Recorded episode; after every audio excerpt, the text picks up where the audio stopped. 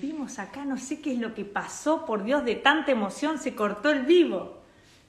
Vamos a esperar que ingresen todos de nuevo porque me muero, me muero, me muero por hacer esta entrevista. Hola, hola. Vamos a esperar a Roberto Chaluquian. Nuevamente que vayan entrando, no sé qué es lo que pasó. Están todos ahí al pie del cañón. Ahí está. Lo vamos a ingresar a Roberto. No, pero me mandó Silvia Leuca. Y Roberto enviaron solicitud. ¿Y por qué me dice con Silvia Leuca? Silvita, no, no me envíes la solicitud. Ahora sí. Mío. Vamos a darle ingreso a Roberto. Están todos uniéndose. Acá estamos, Robert. Querían todos unirse. Hola, hola. Hola, ¿cómo andás? Se cortó de la emoción que tenemos, Robert. Estamos todos esperándote. No sé, yo mandaba solicitud, solicitud, pero no, no, no pasaba. En un momento se me cortó a mí. Dije, ¿qué pasó, por Dios? ¿Qué pasó? Es mi primer Instagram, así que... Están todos emocionados mandándote aplausos, corazones.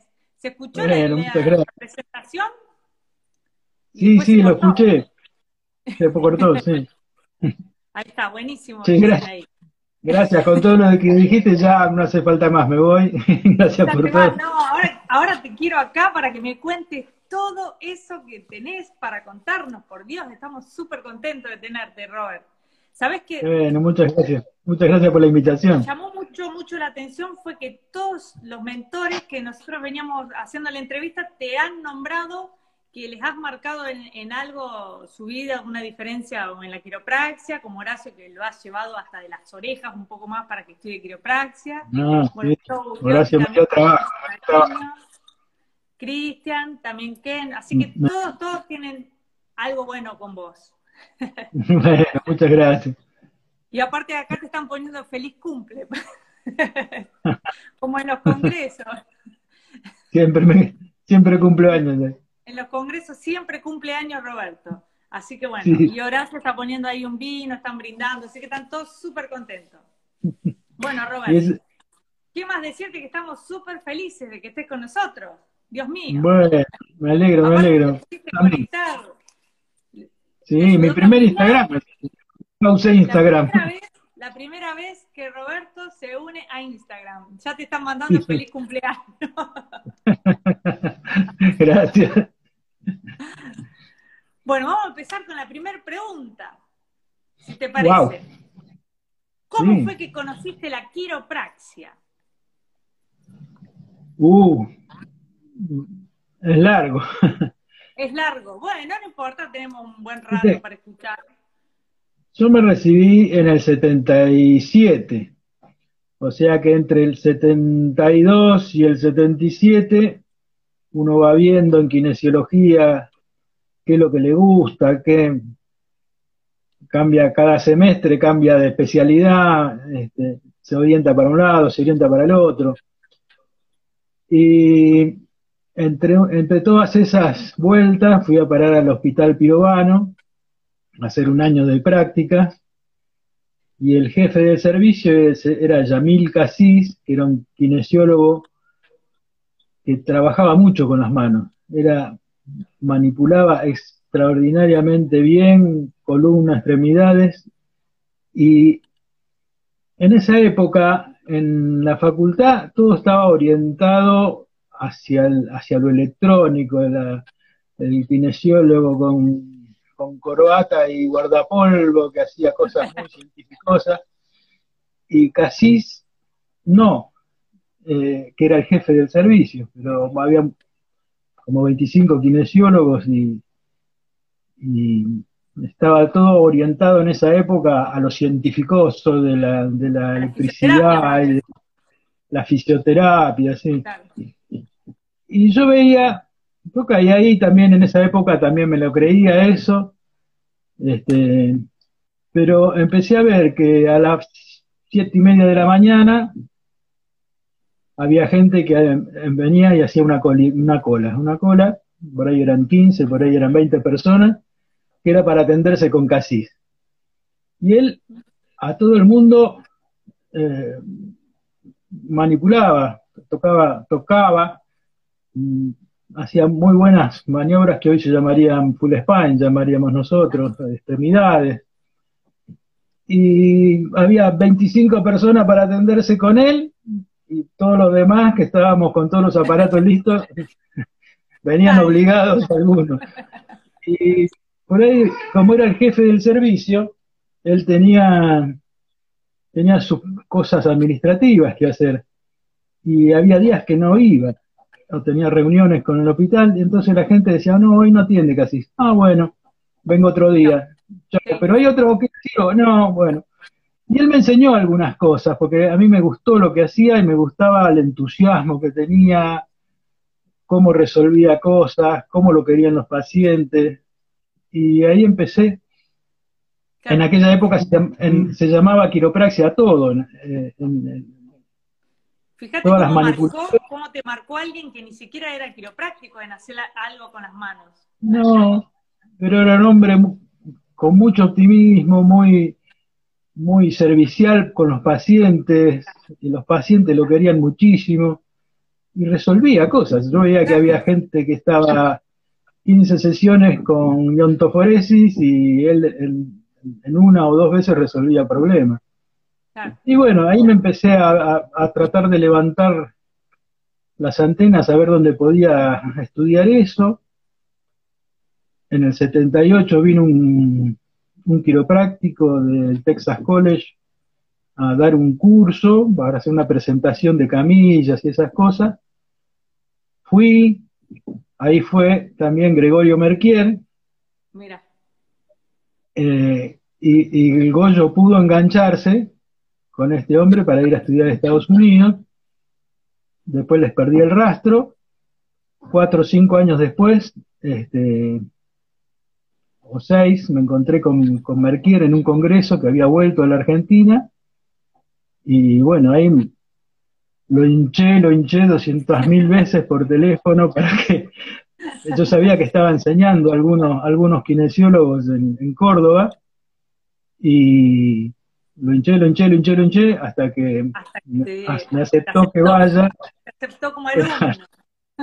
Por ahí me iba los jueves a la noche, llegaba el viernes, me quedaba el viernes, sábado a la mañana, que la atendía sábado a la mañana, y así irregularmente me fui formando con él. Sí, sí, sí. Merquier realmente fue el primer quiropráctico en la Argentina, donde nos marcó en realidad a todos. Sí, históricamente no sé si habrá sido el, primero, pero fue el primero que hizo algo por, por enseñar, por difundirlo, por compartir lo que sabía.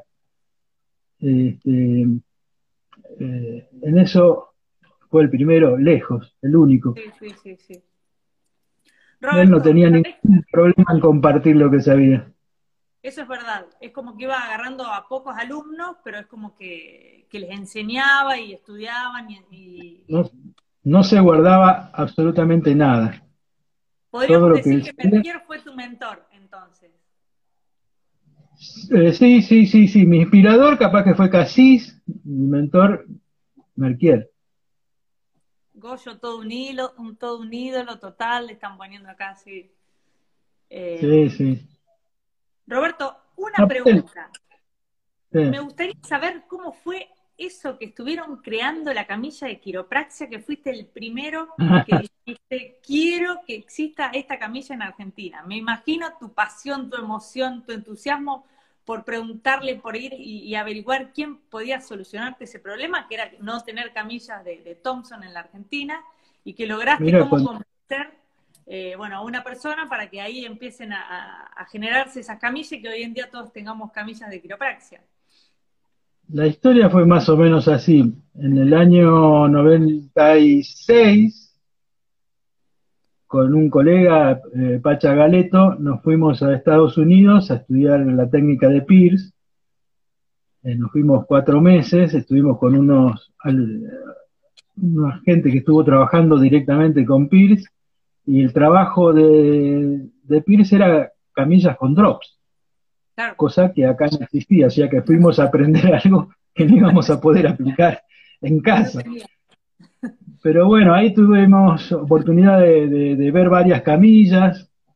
Yo tomé dibujos, fotos, medidas, eh, cientos de dibujos hice. Eh, conseguí un manual en el que había un despiece de las camillas. Y cuando volví, yo estaba atendiendo a, una señora que habíamos hablado antes de que me fuera de las camillas que se llama Teresa Petrizo, y me dijo, yo creo que mi marido puede sacar esto, puede hacerlo. ¿Seguro? Bueno, quiero conocer a su marido.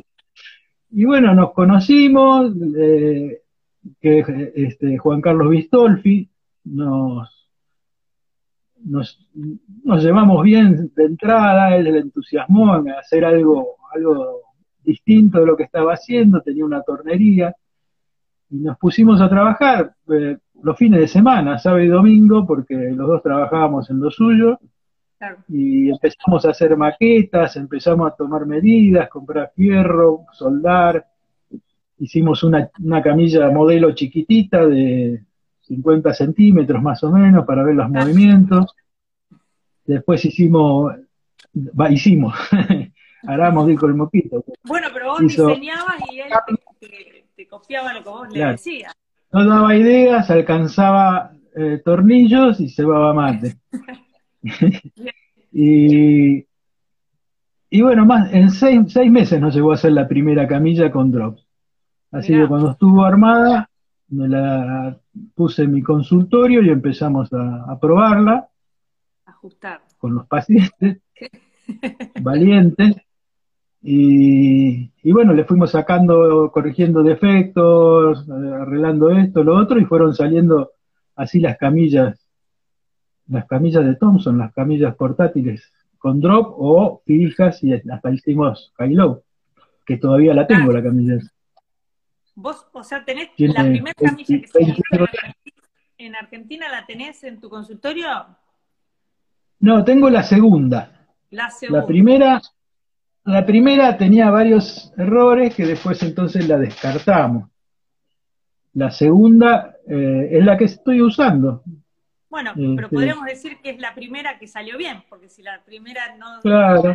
servía, o sea que, bueno, mirá que genial, buenísimo, buenísimo. Y bueno, gracias a, a, las ganas que le puso Juan Carlos, eh, pudimos empezar a tener camisas con drops. que hoy iba a estar Terry y Juan, Juan Carlos escuchándonos. Les avisé, ah, les avisé que escuchen la charla, que íbamos a contar cómo había sido la creación de las camillas. Mm. Bueno, mira qué bueno. Y bueno, estaba interesada porque quería que la ajuste a ella, así que ella quería la mejor camilla. te digo que es una apasionada por vos y por Horacio. Es, está enloquecida, es una fans tuya y de Horacio, de los dos. Porque el otro día hace, que hace 30 años que es fácil. Claro. Sí, más. Sí, sí, sí. sí, Teresa. Sí, aparte, la verdad que fue una, una, una época linda la de la de la de la aventura de hacer camilla que no sabíamos a dónde iba a parar. Salía, si no salía, invertimos, invertimos tiempo y en él después surgió una empresa familiar, porque él ahora hoy en día se dedica a realizar camillas de quiropraxia. Y de a poco, de a poco se fue yendo a, quedar solamente con, fabricar camillas. Claro. Sí, empezó, a, tener y, es la única persona en, muchos años que, que las hacía. Y la sigue haciendo. Acá están preguntando que cuentes sobre las niches de Gonstead. Que también vos habías hablado con alguien para que te las haga. Bueno, tiene, tiene varias versiones la, la de Gonstead. La primera fue una que nos mandó Luco Orleto, no sé qué año sería, en el año 98, por ahí, vino a dar un curso, entre otras cosas iba a dar Niches, que era algo completamente nuevo para nosotros, así que nos mandó unos, unos planos y un carpintero, creo que Ken Rakovich fue el, que consiguió un carpintero que hizo seis, creo que, sí, creo que eran seis, una la tengo acá en casa. compramos. Todas las primeras camillas. sí, la tengo acá. Y bueno, y después con el tiempo, con los años, empezamos de vuelta y conseguí a alguien que me dio los, los planos originales de, de y las hicimos con mi cuñado. Eh, mi cuñado era carpintero, eh, falleció, pero también se puso las ganas de hacer eso. Hicimos un montón, hicimos como 30, Yo me acuerdo que habías llevado a un congreso una de las camisas que estaban buenísimas. Sí, bueno, esas. Sí, sí, sí, sí, buenísima, buenísima. Una dice que tiene Horacio. Te están mandando. Claro, Horacio tiene una, yo tengo otra en el consultorio, dos tengo en el consultorio, y creo que hay varios. Eh, sí, Cristian de, también Adrián Maruñac, que él tiene dos. Eh, dos, que son divinas, del hermano de Claudia, está contando. Sí, sí, el hermano de Claudia, mi cuñado. Robert, fuiste el primero en generar las camisas de quiropraxia de Thompson y, podríamos decir que también la de Nietzsche, porque no sé si las que hicimos antes que antes que eso con, Juan Carlos Bistolfi hicimos la, la, la side posture de, de, Palmer para Toggle Recoil y también hicimos la Nietzsche que usaba este, También. Acá me está contando David Rosas que él tiene una. También te la tengo guardada. Y Cristian Drueta también está contando que tiene otra también de tu cuñado. Claro, Cristian también tiene. Sí, también, también. Así mm. que mira qué bien. Buenísimo, Robert. La verdad que increíble, increíble esa visión tuya de, querer generar camillas y este hombre que también eh, se puso las pilas y, hoy en día eh, tiene esta empresa donde en realidad nos abastece a casi todos los quiroprácticos con sus camillas. Yo creo que no debe haber quiropráctico que no lo conozca, Vistolfi. es verdad, es verdad. Bueno, le mandamos un saludo a Ted y a Vistolfi eh, por, ese, por esa gran iniciativa de realizar las camisas de, quiropraxia. Eh, el, progreso de la quiropraxia eh, que hemos tenido en estos años tiene que ver el, el, poder usar camillas como la gente. Sí, sí, sí, seguro. Juan Carlos tiene, tiene, tiene parte en la historia. Sí, sí. Por eso que creo que todos los quiroprácticos lo conocemos a él. Bueno, a Tere, su mujer. Ahí te están mandando saludos Silvia Leuca. Bueno, un montón de gente. ¿Cómo te quieren? ¿Cómo te quieren? Gracias, yo también. Dice que te cantemos el feliz cumpleaños. Me alargan la vida con eso. Sí, sí, sí otra pregunta que me interesaría hacerte. Si BJ estaría vivo en estos momentos, ¿cómo estaría afrontando todo esto sobre la pandemia o lo que está pasando a nivel mundial? O contanos un poquito qué es lo que pasó en la pandemia anterior y cómo lo trasladaríamos ahora. no me quiero imaginar qué estaría haciendo este hombre en estos momentos. A mí me gustaría, fuera de la pandemia, que BJ hubiera tenido todos los avances tecnológicos informáticos que hay ahora. Yo creo que hubiera, no sé hasta dónde hubiera hecho, porque él siempre estaba al top de lo, de lo, de lo más nuevo en tecnología y le encantaba aprender cosas nuevas. Así que BJ con, con la tecnología actual eh, hubiera, pegado otro golpe a la quiropraxia para, para, para hacerla funcionar. Sí, sí, sí. Eh, y, y la, la pandemia de 1918 fue mucho más grave que esta, tremendamente más grave y mortal, pero había casi te diría que calcadas las mismas, las mismas eh, ideologías, si se puede decir, de cómo manejarlo, lo estaba lo, medicamentoso, lo de aislarse, lo de no aislarse, lo de las cuarentenas, la no cuarentena. Ah, y BJ fue muy, muy, claro en eso. Él, él le propuso a la ciudad su escuela para ajustar a toda la población, eh, tenga o no tenga el, virus, que en aquel momento pensaban que era una bacteria, pero esté infectado o no esté infectado, BJ decía que la gente tenía que ajustar su columna para tener su sistema inmune perfecto para no contagiarse o si se contagiaba que se pudiera defender mejor el organismo. y le propuso a la ciudad, tenía armado todo un, esquema, como él era así este, organizativo y, ejecutivo, tenía, no me acuerdo cuántos eran, como 50 autos a disposición para llevar quiroprácticos casa por casa a todo Davenport y todo lo de alrededor. tenía armado un, un organigrama para ajustar a todo el mundo. Y él decía que los, que los que tenían que hacer cuarentena eran los que estaban infectados.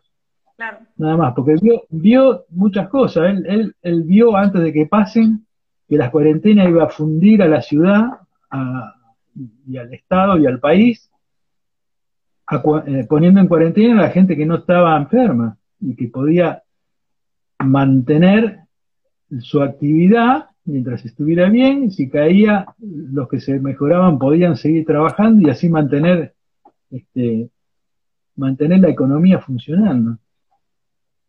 Sí, que es un poquito lo que está pasando ahora también. Igual, igual, igual. Igual, igual. Y en esa zona, los que mejor salieron parados ante la opinión pública fueron las enfermeras y los quiroprácticos. Porque eh, fueron dos eh, profesiones que estuvieron al pie del cañón y tocando al enfermo y, ayudándolo. Más algunos médicos, ¿no? Por supuesto. Sí, sí, sí, Pero así como, como profesión en general, eh, la, la enfermería, este, empezó a haber escuelas de enfermería después de la pandemia. Sí, fíjate cómo nosotros también como quiroprácticos estamos todos como a full trabajando en estos momentos donde las personas cuando lo ponen en cuarentena no vienen, pero después es continuamente mucha gente que ya ha entendido que aumenta el sistema inmunológico y que vienen a cuidar. Nosotros, acá en, nuestro centro, con, con Miriam, con, Gabriel y con, con, Luciana, este, tratamos de que todos nuestros amigos, nuestra familia esté ajustada constantemente. Aumentamos nuestros chequeos. Y, bueno, tenemos algunas experiencias que son anécdotas, pero, pero positivas con respecto a los ajustes y el COVID. Sí, experiencias como qué, por ejemplo, si quieres contar alguna.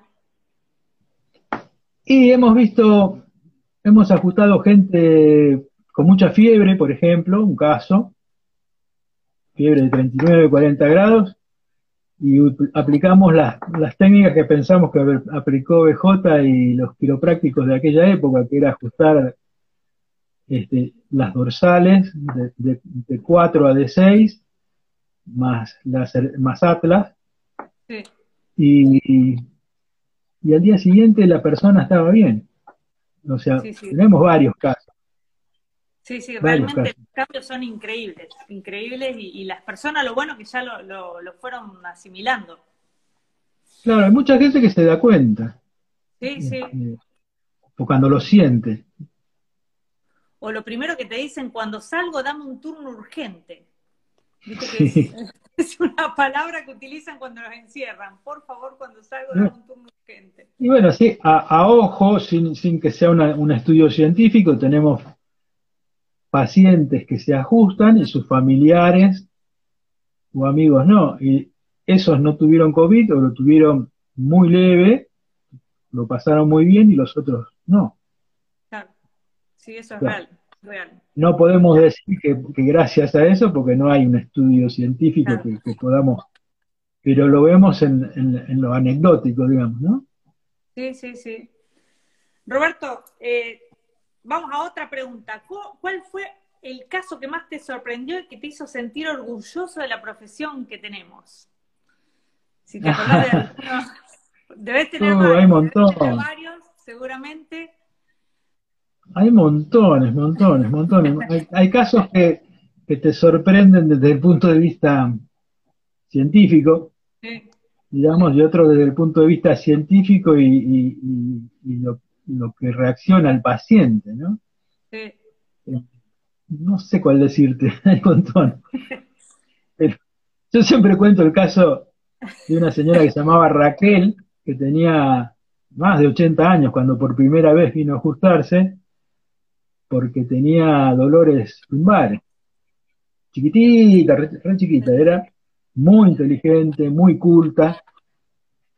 Este, y bueno, vino a ajustarse, primera vez, lumbares, eh, bueno, así en general, eh, y a la vez siguiente es como que se me despejó y, me, daba una subluxación del atlas.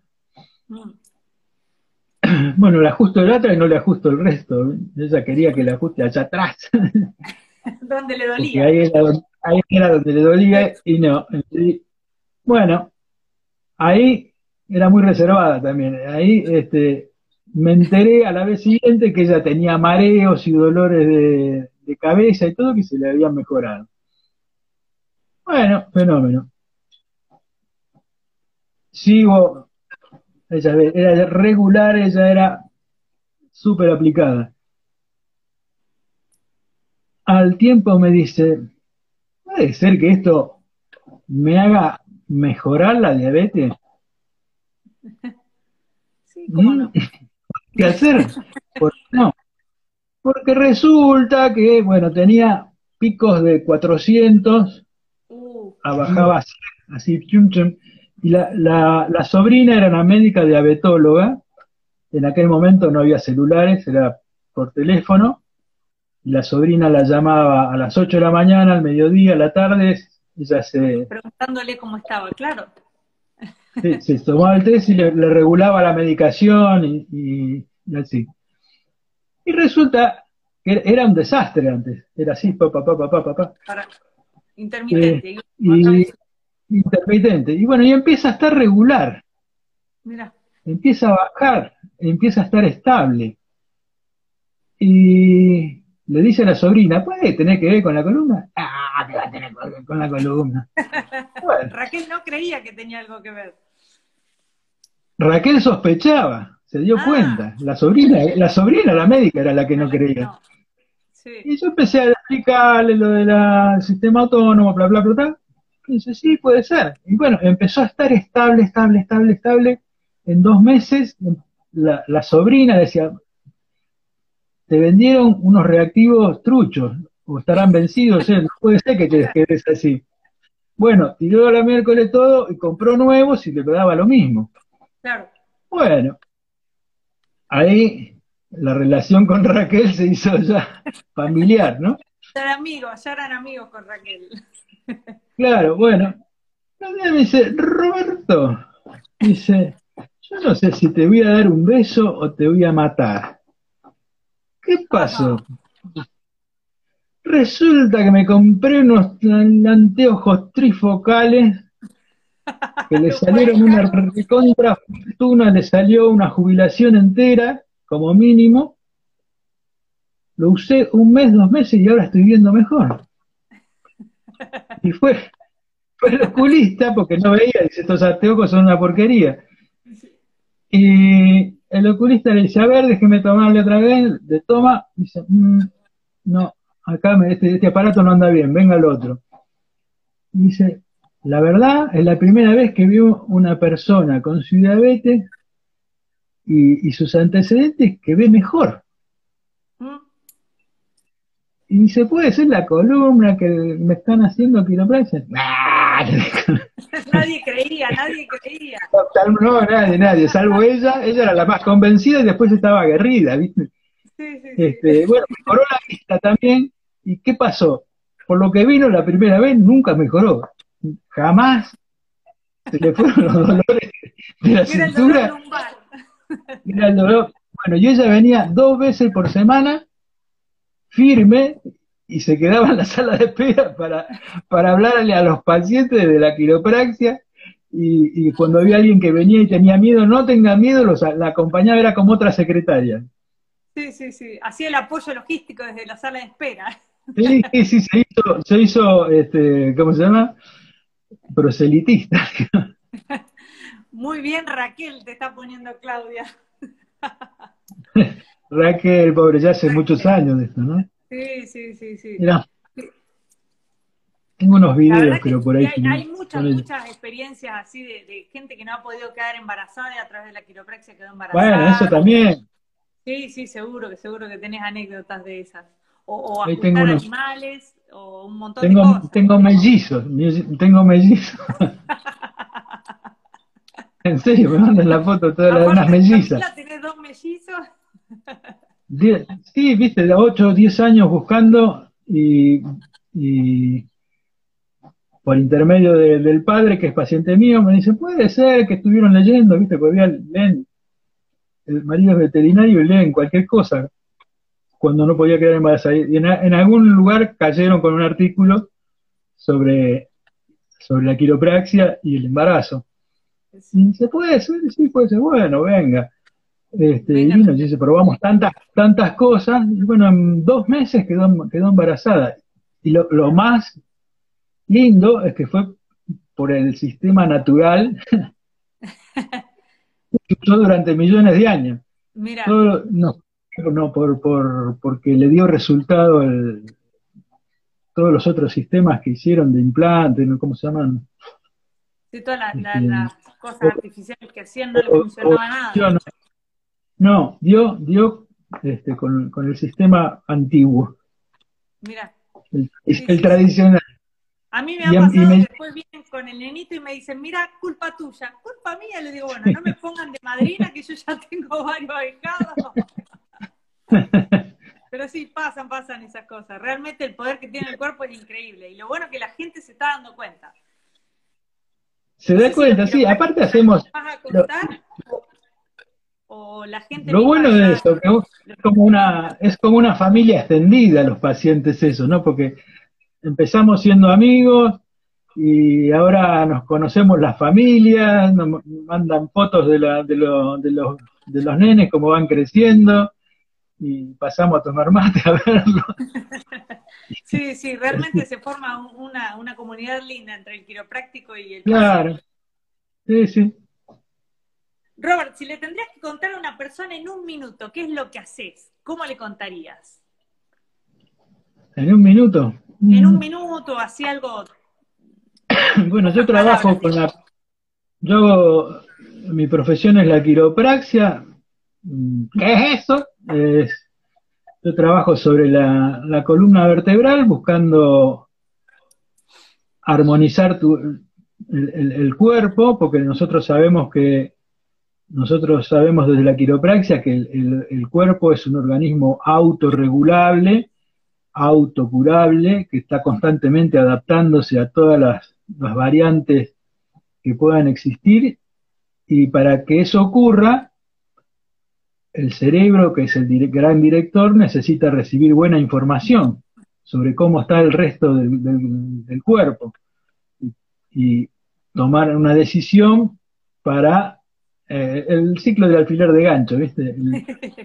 tomar una decisión para, para, regular y para que eso ocurra, el sistema de comunicaciones que pasa por la, por la columna vertebral tiene que estar intacto, no tiene que tener ninguna interferencia una vértebra que no está en, su lugar puede producir una interferencia y alterar la salud, no solamente los dolores. Nosotros lo que buscamos es esto, armonizar la salud desde ese punto de vista. Las personas es nuestra contribución. Como que casi que te diría el 90 o el 100% vienen con problemas de dolores y después cuando entienden la quiropraxia siguen viniendo sin que les duela nada en realidad, pero por lo que primero nos buscan es por el dolor. El 97% de los pacientes debe venir por algún dolor. Sí, no, sí, no, hice una estadística, pero 95 por lo menos, porque, porque les duele algo. Y después van descubriendo otras cosas. Lo bueno es que cuando lo entienden o en realidad lo experimentan, algún cambio, ellos mismos siguen, o bueno, nosotros también los apuntaremos a que continúen con un cuidado quiropráctico, pero realmente la gente lo, lo entiende bien nosotros tenemos que, decirles, no que curamos nada, porque en realidad no, curamos nada nosotros, sino que presten atención. Por eso yo tomo la, la, primera visita, noto muchas cosas de todo lo que le está pasando, eh, fuera de los dolores, y después de un tiempo le voy preguntando, ¿y cómo anda de esto? Ah, ¿cómo anda del otro? Ah, y, puede ser que haya cambiado por esto. ¿Qué le parece? Es lo único distinto que hizo. Y ahí te dicen, tenés razón, puede ser. Puede ser, no era tan bacana lo que me decía. No, sí, después lo van comprobando, lo van comprobando. Roberto, y para mantener siempre esa llama quiropráctica encendida, ¿qué es lo que haces? Mm, leo eh, y veo, veo los resultados que van viendo en los pacientes y eso te va estimulando también. Te va motivando, sí, sí, sí. Claro. Sostengo que sos el mejor eh, historiador de la quiropraxia en Argentina y hasta me atrevo a decir en el mundo, Roberto. Me atrevo a que con alguno que sepa de quiropraxia, porque no me olvido jamás ese congreso donde estaban explicando algo de BJ, y vos levantaste la mano y dijiste algo, y después te preguntaron si sabías quién había sacado la foto, y, hasta sabías quién había sacado la foto. Me acuerdo que nos paramos todos a aplaudirte. sí, sí, sí, Fue buenísimo, buenísimo. Ah, yo, no soy historiador, soy, soy lector y me gusta la historia, la verdad es que leo cosas de historia que no solamente de quiropraxia, y después puedo contar el cuento. Claro. Este, porque, bueno, pero para eso lo contás de una forma especial eh, que lo haces atractivo en realidad. Y porque para mí la historia es, es, es la historia de las personas. Y, y eso de la fecha y, el, aburrimiento de, la historia cuadrada no me gusta. Para mí, o sea, hay muchas, eh, se puede contar la historia de muchas maneras, pero a mí me gusta contarla desde el punto de vista de, la, de las personas, ¿no? Claro. En el caso de Praxia, de BJ Palmer, de Didi Palmer, qué los motivó a hacer tal cosa porque han hecho tantas cosas estas dos personas que, nosotros estamos hablando acá gracias a ellos. Sí, sí, sí, realmente un interminable eh, es un ejemplo. Personajes increíbles. Aparte, creo que no existe quiropráctico que no tenga en su consultorio una foto de Didi y de BJ Palmer. No, hay, hay, hay. Lamentablemente hay. Nosotros tenemos, hay quiroprácticos que no tienen, ¿no decís? No, no, eh, no sé acá eh, de Argentina, pero en Estados Unidos hay mucha gente incluso que, que desprecia o niega la historia de Palmer, ah. estos que quieren transformar a la quiropraxia en una, una rama de la medicina. Claro, no. Este, lo desconocen porque sería contradictorio, ¿no? Este, querer transformar en algo médico la quiropraxia es absolutamente lo, opuesto a, a BJ Palmer. Sí, pero lo que es en Argentina, creo que no existe un consultorio que no tenga una foto de BJ y de Didi colgada en, o en la sala de espera o en, o en alguna de las oficinas. Claro, sí, sí, sí. O, de Gonstead o... Sí. Sí, son, son, son los Gonstead, Thompson, BJ Palmer y Didi, creo que son... Que por ahí gente de otras profesiones... Son gente para tener la foto en, el consultorio. la quiropraxia, como que ellos saben quién creó la, no sé, la abogacía, la medicina, pero no los tienen en sus consultorios. Nosotros como que hasta los tenemos colgados. Es que nosotros somos una de las pocas profesiones que podemos decir que conocemos a los fundadores, a quienes la hicieron crecer. Eh, la medicina tiene muchísimos más siglos que nosotros. Sí. y, quieren remontar hacia atrás, tienen que ir a Hipócrates, a, Galeno, que realmente merecerían que tengan la foto también los médicos. porque son gente que de la nada hicieron una profesión. Eh, por eso a mí me gusta, volvemos a que me gusta la, la historia de las personas, ¿no? Acá están diciendo que se viene el cuadro de Robert en las oficinas de Argentina. No, no, no, espere, espere. ¿No foto, Roberto? Denme unos años más, cuando te empiezan a poner la foto y esas cosas ya... No, no, Es que estás partiendo. ¿Qué está pasando? No, no, no. falta, falta. recién, están todos felices de que estés acá contando un poco de la historia. Roberto, otra pregunta. ¿Cuál sería el consejo que le darías a un quiropráctico que recién está empezando? Con toda esta historia que los carga a ustedes de haber empezado siendo los primeros quiroprácticos del país y viendo que hoy en día se tienen muchas, muchas cosas resueltas, en realidad como la camilla de quiropraxia, la termografía, los docentes, profe. Sí, yo a veces cuando veo a los chicos que se quejan que tienen que viajar, que se tienen que levantar temprano, que tienen que estudiar. Eh, algunos me dan ganas de matarlos, porque hace 30 años, no hace tanto, 30 años atrás, todo esto no existía directamente, lo tuvimos que hacer. Unos pusieron una cosa, otros pusieron otra, pero el, eh, una cosa es a los quiroprácticos que empiezan hay que ver cuál es el motivo por, por el que están atraídos a la quiropráctica. Yo creo que hay muchos que están atraídos por la razón equivocada. Sí. es hacer dinero. Que preguntan primero, preguntan primero cuánto cobras, cómo cobras, cómo hacer los planes, antes de que preguntar cómo, cómo encontrar la vértebra subluxada y cómo la ajustás. Sí, eso es real. Eh, a mí, uno, uno de los consejos que me dio Merquier es olvídate del dinero. Vos concentrate en los pacientes y el dinero va a venir solo. Y el dinero llega solo. Tu gran mentor quiropráctico, si vos, si vos te vas a concentrar en hacer dinero, no te va a ir bien.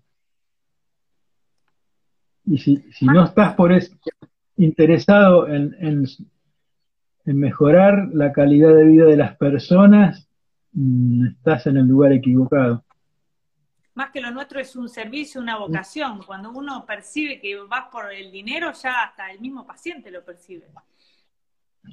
se huele enseguida. El paciente huele como nos pasa a nosotros cuando vamos a un médico. Nosotros olemos y él está interesado en nosotros, en, nuestro problema, o está interesado en que pagues y te vaya lo más rápido posible. Sí. Primero es cuidar a los pacientes, nos dicen ahí. Horacio que dice primero el servicio. Están todos a full, a full contestando, Robert. Bueno, a ver, entonces, ¿cómo es la profesión de la quiropraxia en estos momentos en la Argentina y en el mundo?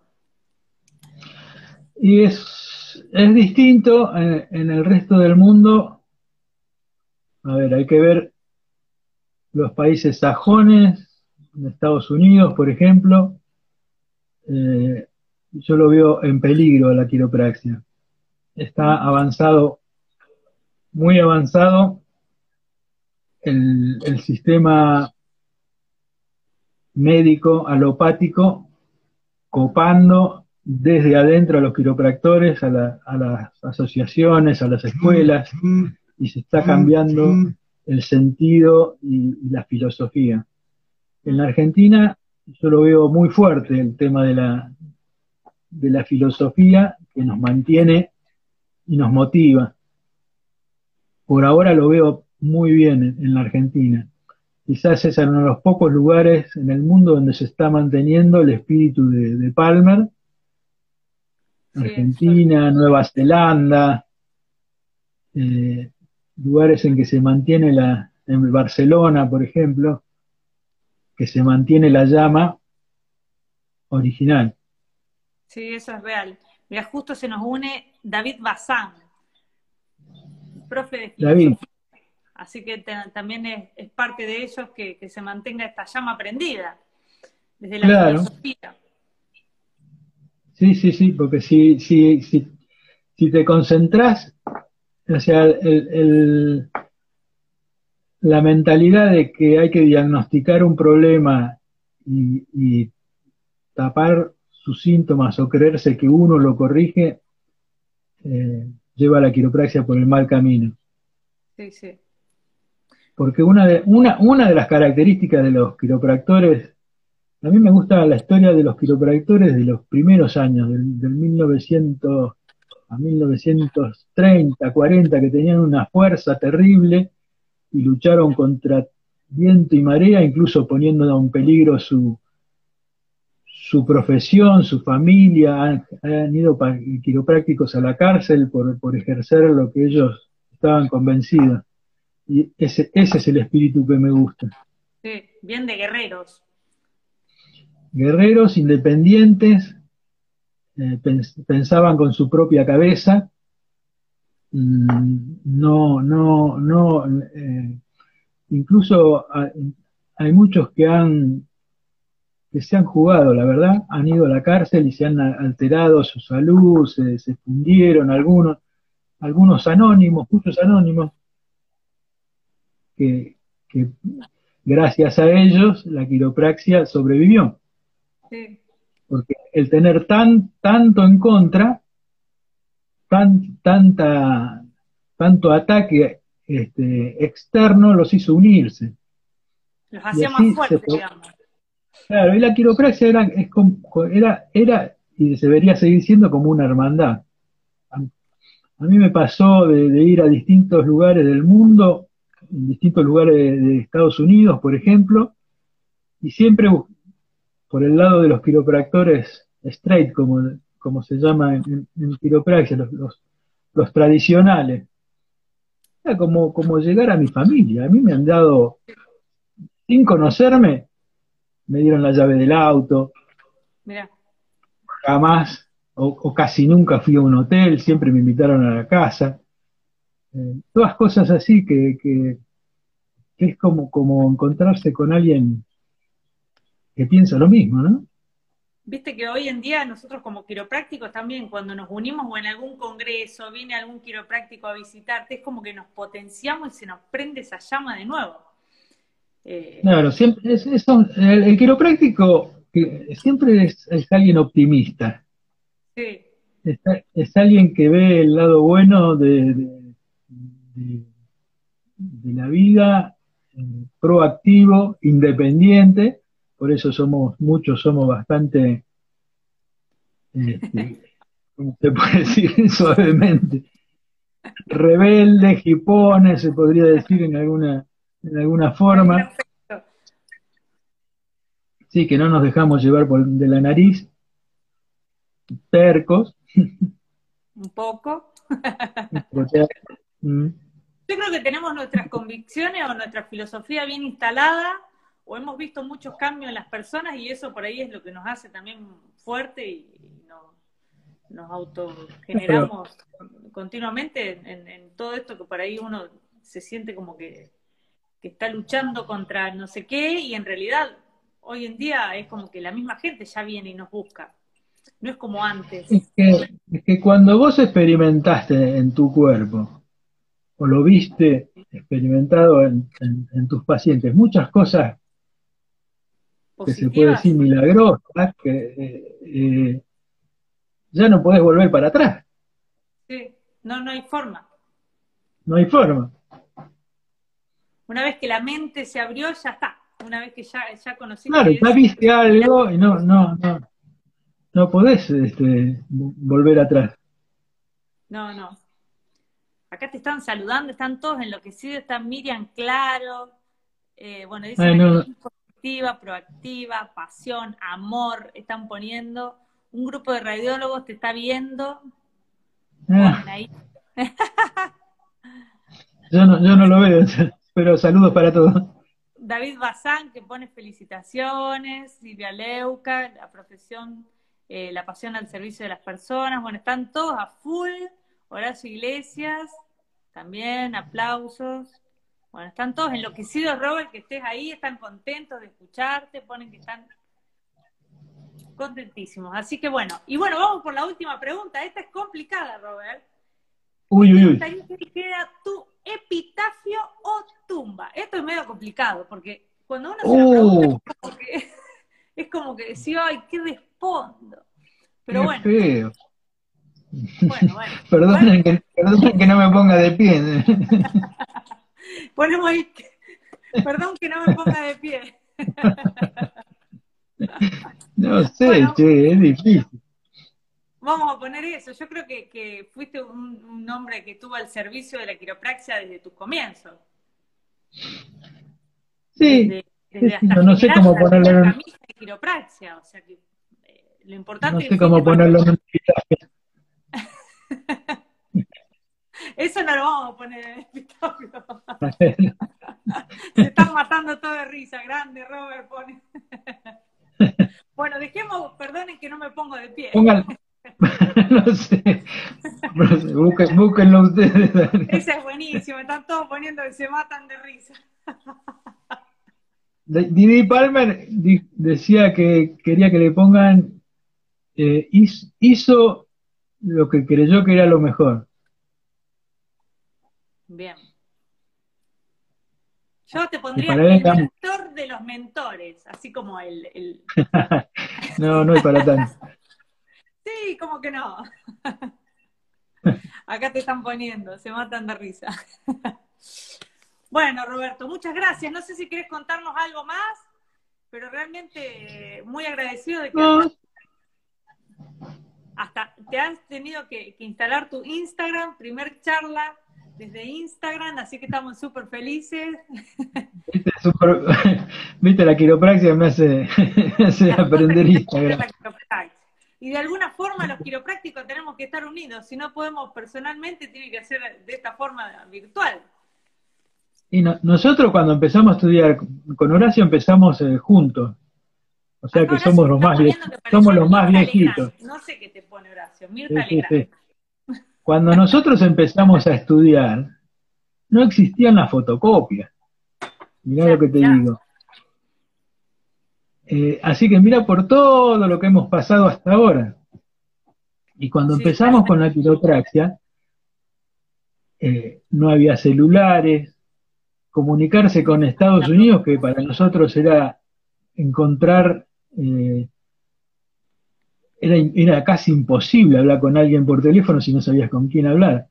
Pero con el entusiasmo que teníamos con Merquier, con Turelli, con, con Pacha Galeto, con, con no quiero, no quiero dejar de nombrar a nadie, a, Fabio Bebacua, que fuimos de los primeros, con el entusiasmo eh, conseguimos conectarnos con los quiroprácticos mejores de la época. Y, ahí tuvimos mucha intuición también, porque nos conectamos con los, con los con quiroprácticos que hoy están en los libros de historia. Y los conseguimos traer porque también los entusiasmamos, ellos se entusiasmaban con nuestro entusiasmo. Sí, eso es real porque nosotros cuando íbamos a los congresos venían ellos y no podíamos creer estar con esa gente. Pero bueno, eso fue todo mérito de ustedes o de la promoción de ustedes. Claro, mérito de Merquier y todo este grupito que empezamos y formamos la, Asociación Quiropráctica Argentina, que éramos 15. Claro. 15, 18. Sí, sí, sí, sí. Sí, eh, El entusiasmo. Yo creo que el entusiasmo, la pasión, la motivación, había una fuerza interna que los movilizaba a todos, porque imagínate que no existía ni la quiropraxia en Argentina y ustedes eran un grupo de jóvenes que intentaban traer algo nuevo al país y estaban totalmente convencidos de los cambios que hacían, porque si no, hoy en día nadie hace tanto por alguna profesión. teníamos, teníamos ganas de aprender, aprender nosotros. Muchas ganas de aprender. Y qué sé yo, fíjate, cuando Turelli se compró su camilla en Río Cuarto, nos juntamos ocho, diez, ocho éramos, creo, en la casa de él para ir a ver la camilla. la emoción por ver la primera camilla. Imagínate de acá, en aquella época había caminos de ida y vuelta nada más, en, micro, que no tenían los, los, los asientos que se inclinaran, ir hasta Río Cuarto, salir un viernes a la noche, ir hasta Río Cuarto, llegar el sábado a la mañana para ver una camilla y volver el domingo. sí, sí, uno hace cosas que no, no, no puede creer. Eh, o cuando volvimos de, Estados Unidos, eh, de Pierce, nos juntamos, nos juntábamos los fines de semana, que veníamos cada uno de, un, lugar, qué sé yo, el que menos viajaba era 500 kilómetros, para poner un punto intermedio para que les podamos transmitir lo que habíamos aprendido, el análisis de las radiografías. Eh, y juntábamos, y no, no, nos sobraba ninguno la plata, ¿eh? juntábamos la, los billetes para hacer una olla y comer todo junto o un asado y seguir. Aprovechar el sábado porque el domingo nos teníamos que volver. Sí, sí, realmente esa parte nosotros logramos percibirla porque ustedes fueron los primeros en, generarlo. Después hubo bastantes promociones, pero es como que lo notamos, ese cambio, lo, esa transmisión que ustedes hicieron de, no tener a nadie a, ir a buscar esto en otros lados y, traerlo para Argentina para que hoy en día sea una profesión como es la quiropraxia. Sí, sí. Sí, lo, lo, que queríamos todos era aprender, aprender, aprender, aprender. Teníamos un, una sed de aprender que no se apagaba nunca. Cada vez que aprendíamos algo, nos enterábamos que había otra cosa y entonces a ver quién es que enseña esto y llamar por teléfono, mandar faxes, ir hasta allá. Sí, sí. Igual era con sacrificio, pero con pasión también. Sí, sí, sí, sí. Acá dice que se están destapando un vino porque la charla sigue toda la noche. sí, sí, sí. Gracias totales, Robert, fundadores de la ACUA. Sí, sí, realmente es eh, a quienes le debemos los inicios de la quiropraxia. Como a Goyo Merquier también. Horacio número tenía un, dicho que si no va para un lado, va para el otro, y que hoy en día, si ajustamos desde Espinosa, es desde un lado, si ajustamos de transverso Mávila, es desde el otro. Por eso era el dicho. Sí, sí, pero bueno, y así resultaba. Merkel tenía una mano y una intuición extraordinaria. Eh, pero aparte, lo que, lo que hacía él era que unir gente y, y hacerlo hacerlo ameno todo, hacerlo, hoy los chicos dicen divertido, pero no es que tenga que ser divertido, pero era, nos exigíamos mucho para aprender, pero la pasábamos bien, porque aprendíamos, hacíamos asado, tirábamos colchones, nos juntábamos en, por ejemplo, como te digo, en Río Cuarto, juntábamos colchones de no sé quién era, los tiramos en el piso y dormíamos ahí. Este, para seguir a la mañana siguiente. Sí, sí, era, yo creo que era un líder apasionado por enseñar y ustedes unos locos por aprender, con hambre y sed de, aprender algo nuevo. Sí, y nosotros lo pinchábamos a él y él nos pinchaba a nosotros y así ya manija. Recíproca la cosa. Bueno, acá están pidiendo un Robert 2, parte 2. Cuando quieran, cuando quieran. entusiasmo, eso es lo que todos aprendimos. Silvia Leuca, sí, hay que contagiar el entusiasmo, lo que todos aprendimos. Bueno, Roberto, muchas gracias por tu tiempo. Realmente hermoso. No, gracias a ustedes. Muchas gracias. Eh, realmente sos el mentor, creo que de todos los quiroprácticos Argentina, no tengo dudas, de alguno de afuera seguro que también, porque vos donde estás marcás la diferencia. No tengo dudas, que entra Roberto y es como que entra alguien que le tenemos que prestar atención. Así que bueno, Roberto, muchas gracias por tu tiempo, por tu dedicación. Eh, bueno, y si la gente pide, habrá parte 2 de Robert. Están todos aplaudiendo, felicitaciones. Bueno, eh, gracias Roberto, ahí está. Bueno, están todos muy contentos. Yo quiero agradecerle a Camila, que estuvo ahí atenta para poner el, ok para arrancar, a Claudia, tu mujer, que estuvo al pie del cañón, que te robé como una hora y un poco. ¿Una hora ya pasó? Robert, muchas gracias. bueno, muchas gracias a vos. Bueno, chau, chau.